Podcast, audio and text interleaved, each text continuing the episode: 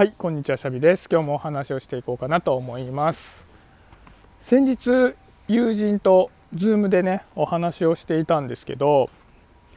その中で今後人間関係ってどういう風になっていくのかなっていう話をしたんですね。でその友人とは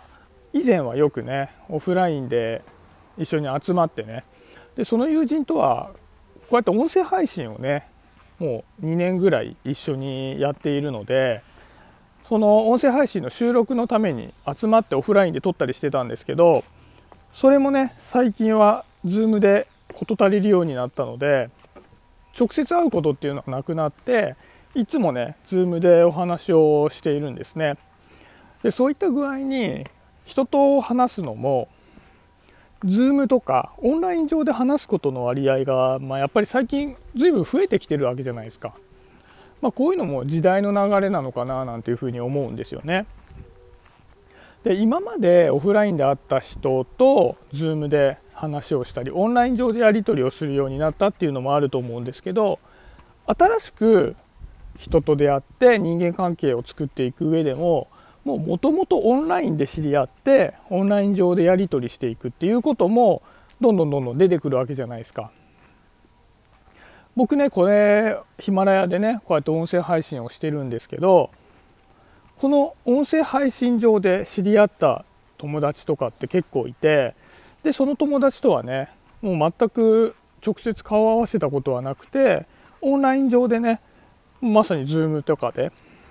やり取りをするんですけど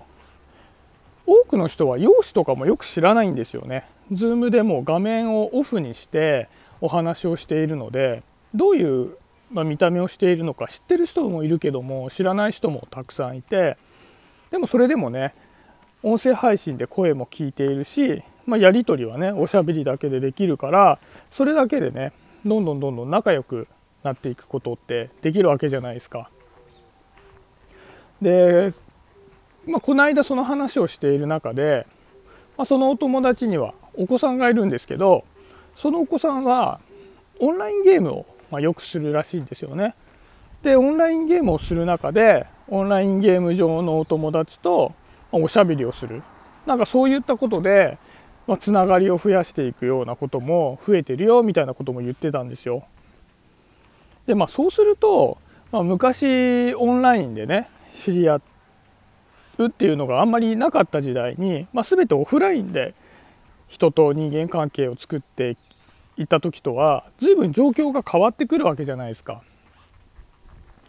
例えばまあ高校で、まあね、同じクラスになって友達になるとか会社で知り合ってまあねあの同僚として仲良くなっていくとかでもいいですけどそうするとね、まあ、そこからじゃあ一緒に遊びに行ったりご飯食べに行ったりして、まあ、いろんなことを相手のことを知っていくわけじゃないですか。でそういう時に相手の、まあ、情報がいろいろ自分の中に入ってくるわけですけど、まあ、容姿もそうですし話し方もそうですし服装もそうですし例えばご飯を食べに行く時の店の選び方もそうですしじゃあお店に入ってご飯を食べる時の仕草とか視線の、まあ、目配せの仕方とかね。なんかすごくキョロキョロする人だなとか。すごく目を見て話す人だなとか。なんかそういった具合にまあいろんな情報を取り入れていくわけじゃないですか。でそうやってお互いに知り合って、まあ、人間関係を深めていくってことになると思うんですけど。どんどんどんどんオンラインでの人間関係っていうのが増えていくと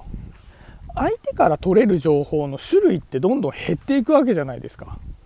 さっき言ったオンラインで、まあ、このね音声配信で知り合った人なんかはもう声しかわからない見た目もわからないし見た目もわからないってことはまあ服装とかもわからないし仕草とかもわからないしなんなら細かい年齢とかもわからなかったりする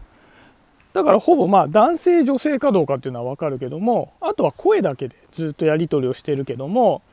まあまめにやり取りをしていたらだんだんだんだんその人の人となりは分かってくるわけですよね。人となりは分かるんですけどそれ以外の情報声以外の情報っていうのはほとんど分からないまま人間関係が進んでいくわけじゃないですか。で今はやっぱり仕事をするにしても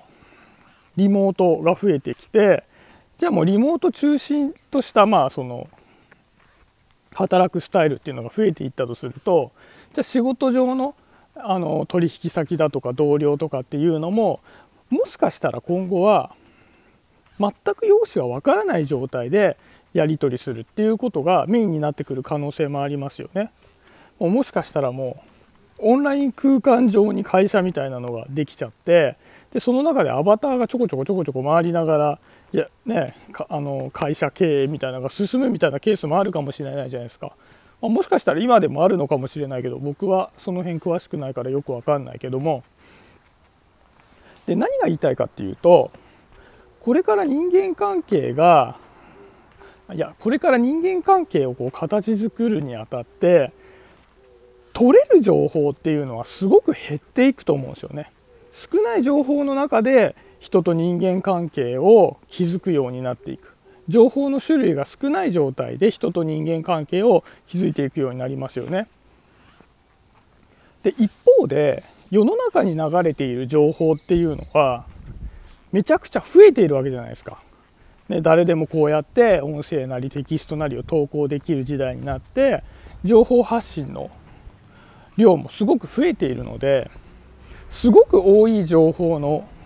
社会の中で人間関係だけはすごく少ない情報の中で築かれていくようになっていくわけですよね。でそうするとそういうたくさんある情報の中で、まあ、少ない情報しか発することのできない個人っていうのがどうやって人間関係を築いていくのかななんてことをすごい思うんですよね。めちゃくちゃギャップがあるわけじゃないですか。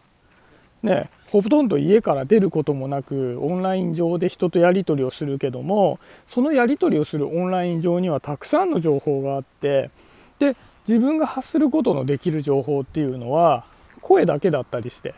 でその声ももしかしたら音声の加工のアプリとかでねこうやって喋ってるこの僕の音声は僕のま生声ですけど声も加工してねかっこよくできたりするかもしれないじゃないですか。そうすると本当の声っていうのも配信することがなくなるのでもう言葉のイントネーションとかこの僕が発してる情報そのものだけが僕にまつわる情報だったりもしてくるかもしれない。でそうした時にじゃあ何が大事になってくるのかなって思うじゃないですか、まあ、正直そうなってないからね。どうやってそれで人間関係を築いていくのかな。例えばま仕事をするにしても友達を作るにしても、ね、誰かと結婚するにしてもどうやってそういう、まあ、いい人をね見つけたり人間関係を築いていったりね自分の好きな仕事をしたりなんかしていくのかなって思った時にやっぱり表現をどれだけ残していけるのかって大事なんじゃないかなと思うんですね。でなんで、まあ、そう思ったかっていうと僕こうやって音声配信をねずっとほぼ毎日しているわけですけど、まあ、たまに新しく出会った人とかが振り返って僕の昔の配信から順番に聞いてくれてたりするんですよね。でそれって僕がじゃあ今までこれ300何回ねやっているものっていうのを誰かに個人的に話しただけなのであればそれで消えてしまうわけですよね。誰もそれを後で聞いてもらうことができないから僕にまつわる情報っていうのは増えないんだけども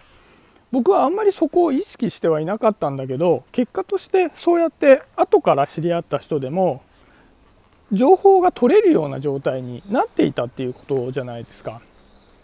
やっぱりこれだけ情報が多くなってきた現在なのでもしかしたら情報を残しておく自分がどういう人間であるのかみたいなことを表現として残しておくっていうのは今後もしかしたらすごく大事になってくるのかななんてことをねその友達と話している